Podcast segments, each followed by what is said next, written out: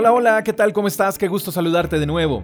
Primera de Pedro capítulo 1 versos 6 y 7 dicen, Así que alégrense de verdad, les espera una alegría inmensa, aunque tienen que soportar muchas pruebas por un tiempo breve.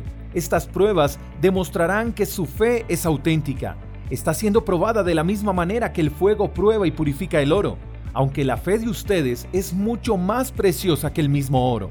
Todos decimos tener fe, de una u otra manera todos tenemos fe, en alguien o en algo.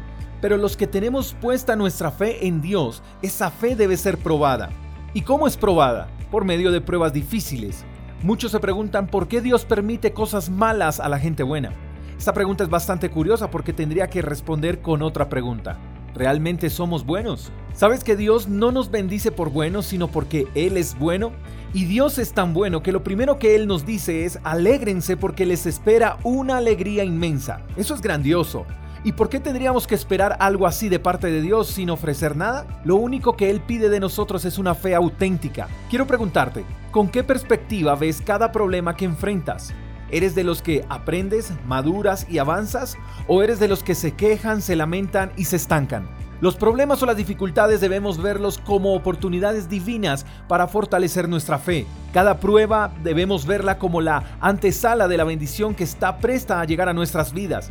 Y claro que las pruebas duelen. Para nadie es fácil tener que enfrentar dificultades, a nadie le gustan las dificultades, pero qué necesarias son.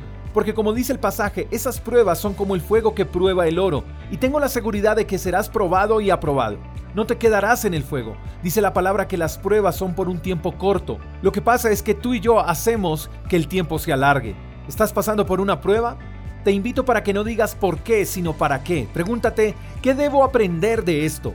Todo debe ser una escuela, amigo, y si estás siendo procesado con el corazón, te digo, me alegra. ¿Sabes por qué? Porque a lo largo de los años con mi esposa hemos aprendido a ver cada prueba y, cada dificultad como una oportunidad una oportunidad para batallar, para sacar lo mejor de nosotros, para estar más unidos, para orar más, para levantarnos más alto. Y no ha sido fácil.